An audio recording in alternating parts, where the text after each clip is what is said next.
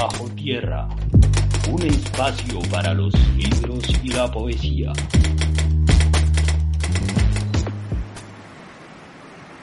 Las palabras no acuden en mi ayuda, se esconden en el fondo del pecho por no subir vestidas de luto hasta mi boca y derramarse luego en un río de lágrimas. Este es un fragmento del poema Alguien pasa de la poetisa barranquillera Meira del Mar. Hoy, la brisa proveniente de las costas doradas del Caribe nos recuerda que el aire que se pasea por el mundo es uno solo y que se fragmenta en ventiscas que deambulan por el mundo, por sus playas, selvas y riberas.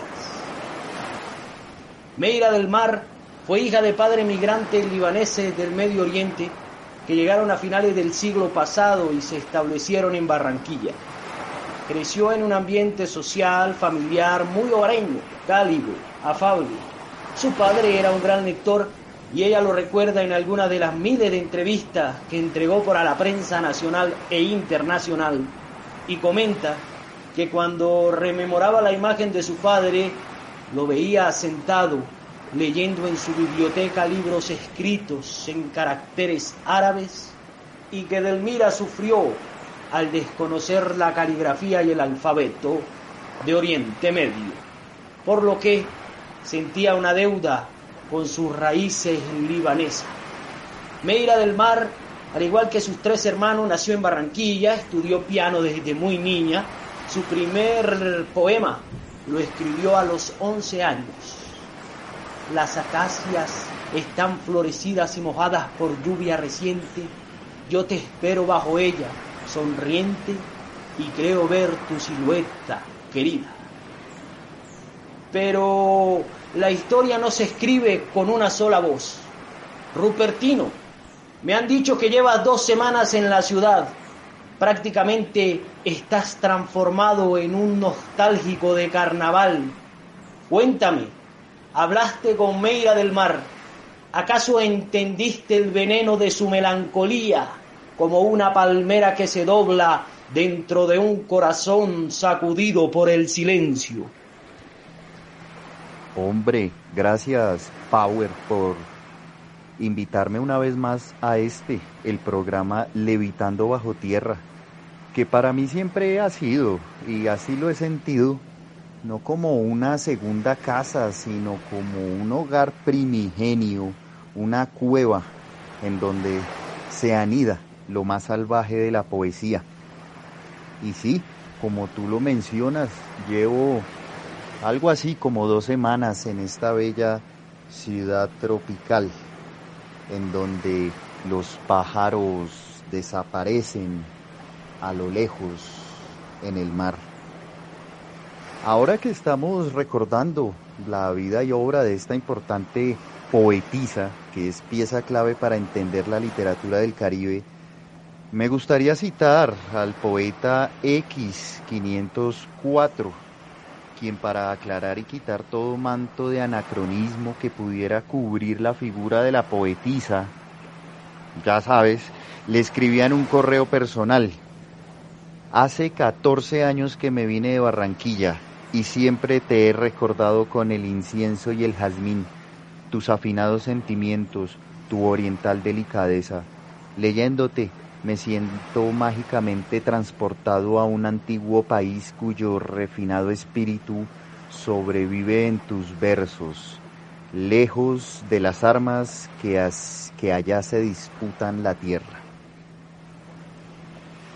Esto se lo diría X504 a la poeta en medio de un escenario rodeado por crímenes, violencia extrema y guerra que se vivía y que aún continúa desarrollándose en nuestro país.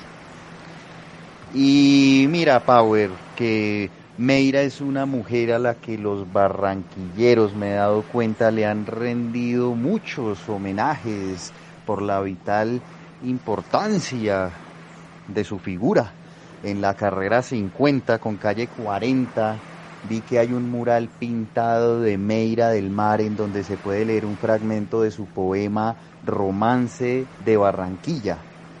Y estudiantes, funcionarios públicos y ciudadanos se han reunido en distintas ocasiones para leer sus versos.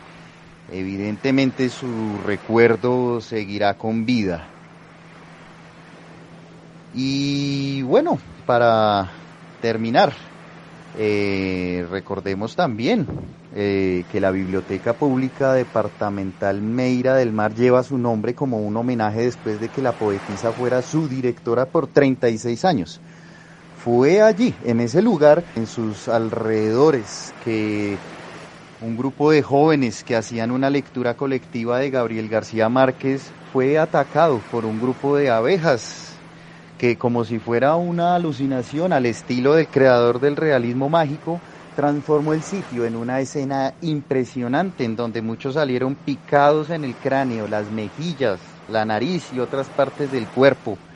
La emergencia fue controlada por los bomberos después de unas horas.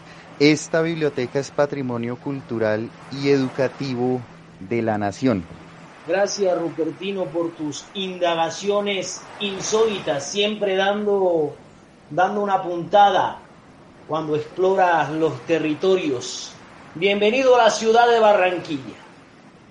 A esta hora el viento apaga el calor de una tarde dormida.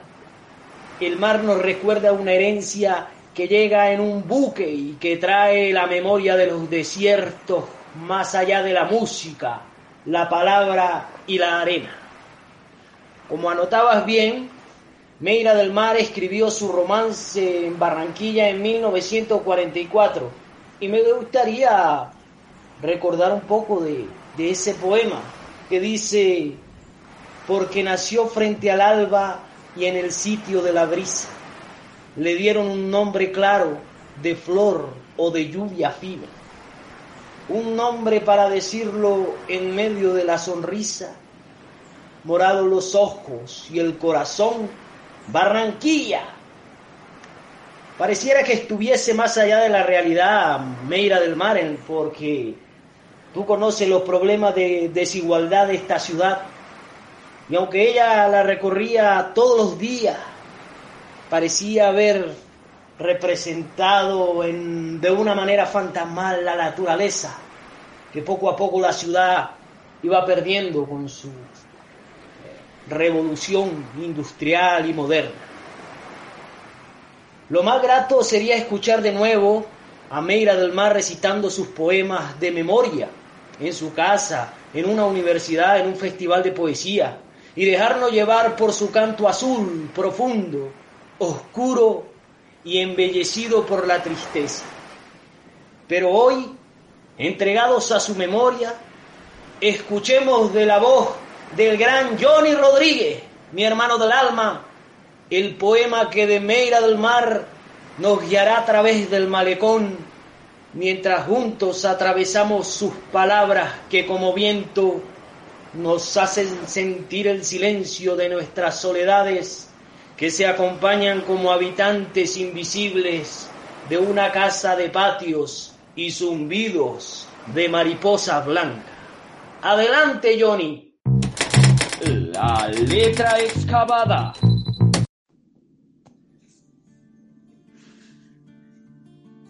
Nada deja mi paso por la tierra en el momento del callado viaje He de llevar lo que al nacer me traje, del rostro en paz y el corazón en guerra. Ninguna voz repetirá la mía, de nostálgico ardor y fiel asombro, la voz estremecida con que nombro el mar, la rosa, la melancolía. No volverán mis ojos renacidos de la noche a la vida siempre ilesa, a beber como un vino la belleza de los mágicos cielos encendidos. Esta sangre sedienta de hermosura por otras venas no será cobrada. No habrá manos que tomen de pasada la viva antorcha que en mis manos dura, mi frente que mi sueño mutilado recoja y cumpla victoriosamente, conjuga mi existir tiempo presente, sin futuro después de su pasado. Término de mí misma me rodeo con el anillo cegador del canto, vana marea de pasión y llanto, en mí naufraga cuanto miro y creo. A nadie doy mi soledad, conmigo vuelve a la orilla del pavor, ignota. Mido en silencio la final derrota, tiemblo del día, pero no lo digo.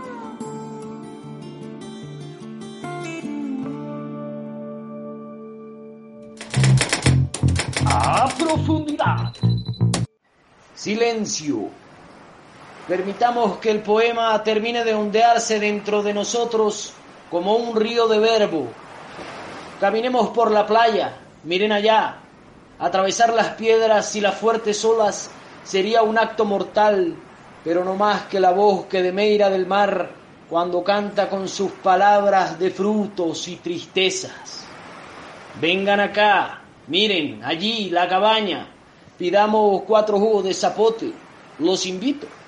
Permítanme ser anfitrión de esta tarde cálida y festiva. Hoy somos huéspedes de este refugio que la poesía ha construido con sus palabras de dulce tiempo. Les propongo lo siguiente, mira, quitémonos los zapatines y caminemos descalzos sobre la arena. El día comienza a ponerse lento y solitario. La noche se acerca. Prendamos la hoguera. Calonte, se te estaba haciendo tarde, ¿ah? Pero bueno, ya estás aquí. Rupertino y Johnny Rodríguez, tú ya lo sabes. En ese orden, por favor, permítanos escuchar sus opiniones a partir del poema Huésped sin sombra que acabamos de escuchar como el eco de una ola robusta. Si tuviera alguna potencia pronunciar una palabra por aquello que evocan las estrofas del poema, yo diría muerte, olvido, finitud, frío, transitoriedad, verbo y abismo. Como si dar el nombre nos permitiera darle un rostro a lo nombrado y llevarnos así ante una presencia o a un lugar. Pero aunque resulte extraño, estas palabras no nos llevan ante un rostro enemigo o a un espacio siniestro, sino a donde lo decidamos. Entonces decido un paisaje en el que una anciana teje junto al mar mientras el cielo se cubre de arreboles. Algunos de los hilos con los que teje ya los he nombrado. La muerte, el frío, el verbo y el abismo. Y otros hilos los menciona Meira. El mar, la rosa, la melancolía. Y la anciana es como el tiempo, que nos mece y se mece con nosotros, mientras teje y desteje nuestras vidas y nos trenza con la muerte y la desesperanza, con la primavera y con la dicha. Y nosotros somos tan solo un hilo que se anuda en un tejido infinito, cuya forma y sentido desconocemos. Meira parece indicar la dirección que lleva uno de esos hilos que nos liga a todo lo que nos rebasa y señala ese hilo a su vez en el tejido que ella misma hila con palabras y que ahora parece recitarnos con voz tenue desde la distancia, siguiendo el arrullo del mar, como la anciana que teje en silencio y fatalmente las inescrutables vidas de los hombres.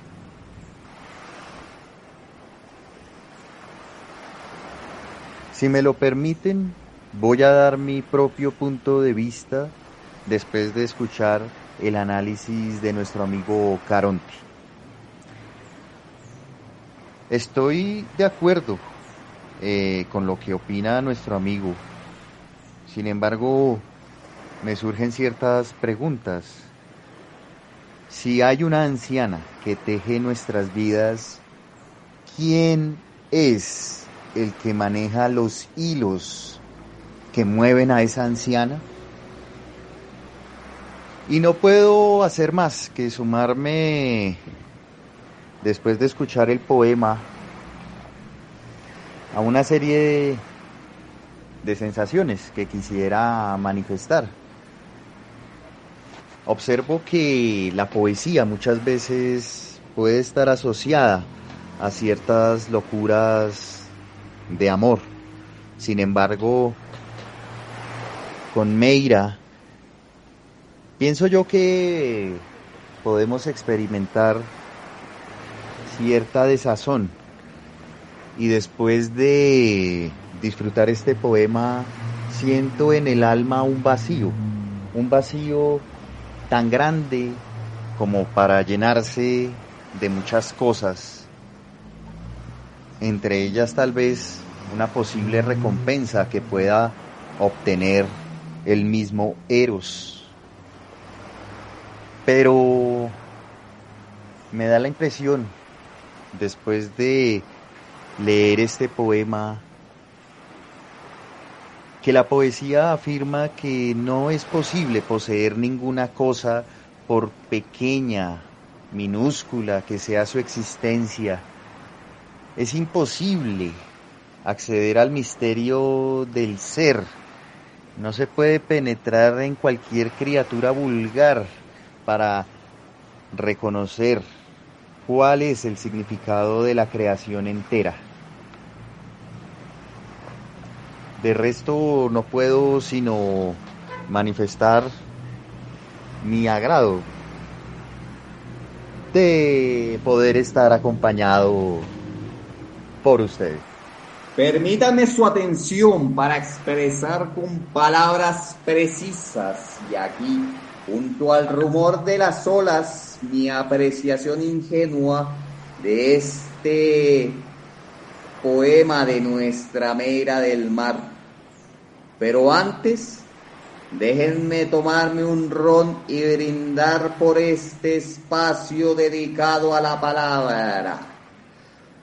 Considero que el poema Huésped sin sombra no solo nos habla metafóricamente de la muerte, el frío, el abismo y la melancolía entretejida en los hilos del tiempo, como hace un rato pregonó Caronte, o de esta paradójica situación en la cual la parte no es reflejo del todo, como señaló Rupertino, sino que el poema nos habla de una condición en la cual se halla el ser humano, y es la irremediable y absoluta pérdida incluso de nuestra propia experiencia en el mundo. La poesía, en el caso de Meira del Mar, aparecería como un oficio que nace del corazón, pero que no alcanza, pese a su misterio, a abarcar la existencia. Esta suerte de nihilismo tropical hace que me pregunte por los límites de la poesía y su papel en la historia del mundo. Gracias por estas palabras que dan apertura a el ocaso. Caronte, eres una especie de surfista del tiempo, a quien la decrepitud te sienta bien, te ves más sabio y al mismo tiempo se te nota más juvenil, aunque cargado de un léxico de ancianato. Y que, bueno, sabes, conoce la cadencia triste de la voz de Meira. ¿Y tú, Rupertino? ¿Sientes acaso el vacío del náufrago? Ese que se entrega a la tormenta de la palabra que se abandona al océano del misterio Solo te digo que te ponga bloqueador. Pareces un camarón de lentes oscuros. Y bueno, Johnny, ¿qué puedo decir de ti? No te vayas a acabar la botella y luego agarra la canoa a medianoche para pescar. Quiero agregar a nuestro a nuestra tertulia que cada uno de nosotros somos una voz única que ni la vida ni la muerte podrá repetir jamás. Ese es el mensaje que me dejó Mamá Meira. Ese es mi sentimiento, amigos míos, que queda después de escuchar el poema. Somos huéspedes del cuerpo, del vacío y de las palabras que brotan en un tiempo de voces que miran con los ojos cerrados el perfume del alba. Pasemos sin más a nuestro tercer segmento. Biblioteca Espacial Internacional. El recuerdo de Meira del Mar me hace pensar en un cuadro, en una pintura llamada La Isla de los Muertos, que además tiene un personaje que comparte nombre con uno de nuestros amigos hoy en esta charla. Estoy hablando de Caronte, que en ese cuadro de la Isla de los Muertos pareciera conducir una barca que lleva a las almas, al Hades mismo. Es ese apacible paisaje el que me hace pensar en aquel callado viaje en el que ha de llevar lo que al nacer ha traído la poetisa, el rostro en paz y el corazón en guerra. Sin embargo, me surge una sensación al oír este poema equiparable a algo impalpable, algún secreto que pasa frente a nosotros, a nuestros ojos y del que no nos damos ni cuenta. Es en esa difícil falta de pruebas en donde el poema me ha hecho pensar en rostros y hombres invisibles, en la agonía que inexorablemente acompaña la vida y en la explosión y consecuente silencio posterior en donde vibran las cuerdas de la incertidumbre. Pienso en la resonancia de una ópera que contiene miles de gritos que son ahogados en el silencio, como una vela que se apaga o una estrella que deja de brillar sin ser vista por nadie. Gracias, Rupertino, por tus palabras. Entiendo que viajarás esta noche. Sabes que, si quieres, por supuesto, nos podemos volver a encontrar cuando quieras. Caronti, tú que multiplicas la brisa en tormentas como quien arroja a las aguas una rey de incertidumbre, cuéntale a los oyentes por qué debemos conocer, leer y escuchar la voz de la poesía de la reina de la noche en Meira del Mar.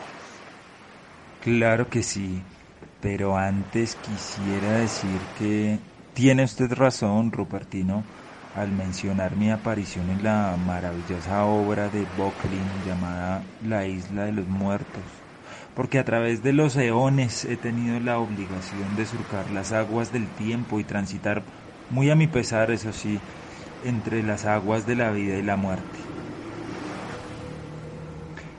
Pero volviendo sobre nuestros pasos, recuerdo que lo que quería compartir con ustedes es que Olga Chance más conocida como Meira del Mar, es una escritora que debe ser leída no solo porque es una figura central dentro de la poesía colombiana, injustamente olvidada además, sino también porque, en palabras de Ramiro Lagos, Meira del Mar logra a través de un lenguaje elaborado y claro no confundirse con la pirotecnia verbal de su época, para traducir su alma en una poesía más clarividente y más ensimismada aunque navegante, como ola escapada de su mar de fondo. Tiene entonces la obra de Meira un talante y una potencia propias que le permite cantar la vida y la muerte, en su trasegar por el incierto mar de la palabra. La obra de Olga Chams acierta a expresar la belleza encerrada en el cascarón de lo cotidiano, por una, digamos, devocional entrega del alma a cantar la naturaleza, sin caer en sensiblerías o lugares comunes. Su voz parece estar atravesada por una angustia vital que recorre toda su poesía. Y siguiendo a Ezra Pound, podríamos decir que la obra de la barranquillera es tradicional, si no entendemos por tradición aquí ataduras que nos liguen al pasado, sino más bien una profunda y antigua belleza que nosotros luchamos por conservar. Y es justamente esa una de las más potentes razones para exhumar del cementerio marino la obra de Meira, porque recupera la belleza y el dolor que subyacen a toda existencia humana y nos la entrega en la forma de un tejido maravilloso tejido con el que podemos cobijarnos de la brisa cuando su golpe recrudece sobre las playas de los días. Correspondencia de alto rendimiento. En el programa anterior escuchamos y abrimos el debate acerca del poema Alma Muerta de la escritora suizo-argentina Alfonsina Storni programa que le recomendamos escuchar a nuestros amigos que se sintonizan con nuestra vibración aquí en Levitando Bajo Tierra. Escuchemos el mensaje que nos envía un oyente relacionado con este poema. Me parece que, que cuando uno ve como ya todo muy oscuro y muy difícil, mientras haya una luz o una ventana que dé una bocanada de aire, pues se puede retomar y seguir luchando. Y así sentirse vivo. Calonte, Rupertino, Johnny Rodríguez. La tarde muere como una aguja clavada en el cielo en forma de luna llena. Estamos llegando al final de esta tarde cálida. Johnny, por favor, con tus memorias, con tus palabras espontáneas, despide el programa. Nos vemos en la próxima y gracias por la invitación. Power, Caronte, Rupertino, mis hermanos. Quisiera terminar este capítulo dedicado a Meira del Mar elucubrando una reflexión a propósito de lo que hoy hablamos y que tiene que ver con dos conceptos que marcan tangencialmente la poesía de Doña Meira. Me refiero al tiempo y ajá, al mar. No sin antes pedirle que al término de mis palabras y antes de que Rupertino vuelva a la nevera Bogotá, busquemos otra botella de ron que ya se está acabando. Comienzo por el concepto del tiempo. Por un lado, el tiempo hace referencia a esa noción metafísica que todo lo destruye y que ha encadenado el transgresar de la humanidad por esta tierra. Pero en este caso el tiempo, en el decir poético, no reside en una cronología de acontecimientos, sino que es el acontecimiento mismo envuelto en instantes absolutos. La particularidad del poeta, creo yo, es que descubre mediante la palabra poética que la humanidad está abocada e irremediablemente entregada al paso del tiempo. Aquí, en este pasar es en donde la memoria, la soledad, la muerte y la nostalgia encuentran su eco y su hogar. De ahí que Meira del Mar describa esta experiencia temporal en su poema De Paso. Allí ella escribe, no es el tiempo el que pasa, eres tú que te alejas apresuradamente hacia la sombra y vas dejando caer como el que se despoja de sus bienes todo aquello que amaste, las horas que te hicieron la dicha, amigos en quienes hubo un día refugio tu tristeza, sueños inacabados. Al final, casi vacías las manos, te preguntas, ¿en qué momentos se te fue la vida? Se te sigue yendo como un hilo de agua entre los dedos.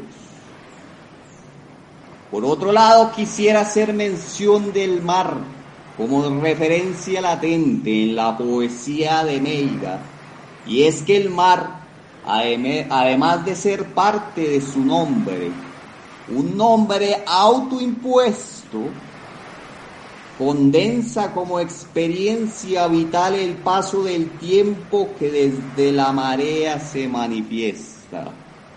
Atender a este fenómeno de la naturaleza es al mismo tiempo atender a la experiencia vital del tiempo que, como la marea, parece eterno y constante. Esta relación es manifiesta también en Borges, quien en su poema El mar escribe, antes que el sueño o el terror tejiera mitologías y cosmogonías, antes de que el tiempo se acuñara en días, el mar, el siempre mar, ya estaba y era. Es por ello que considero muy acertadas las palabras de Agüeda Pizarro, quien escribe, y muy a propósito para este momento, que la poesía de Meira del Mar se lee como se mira la caída de un atardecer sobre el mar. Nos ilumina con la memoria del día pasado y la conciencia tornasol como el atardecer de la noche a venir. Esto fue levitando bajo tierra y hasta nuestro próximo encuentro. Levitando bajo tierra, un espacio para los libros y la poesía.